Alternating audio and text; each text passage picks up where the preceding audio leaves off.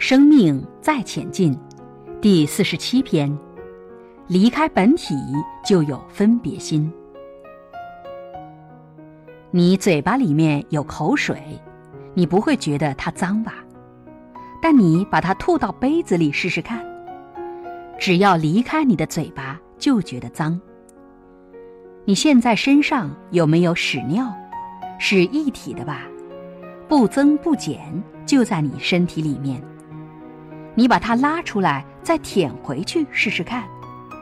拉出来就觉得脏吧？你现在有没有想法？你把它讲出来。你的这个想法，如果是别人说出来，你就觉得这个人怎么这么低俗？可是你自己想的，嘴巴说的，就不觉得有问题。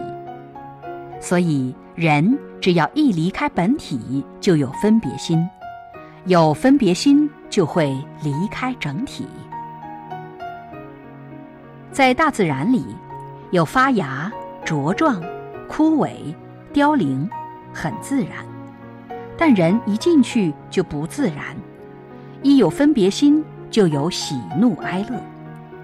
人体悟到万物各司其位，不应该如何如何，但领悟出这个道理的人。遇到事情却不以为然，自己很叛逆，自己应该如何，自己很有想法。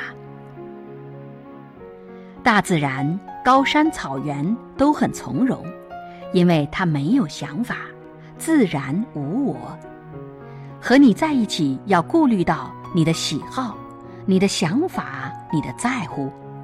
你这么小的个子，却给人压力这么大。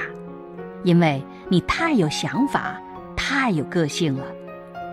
跟你伙伴握个手，说：“跟你在一起不容易呀。”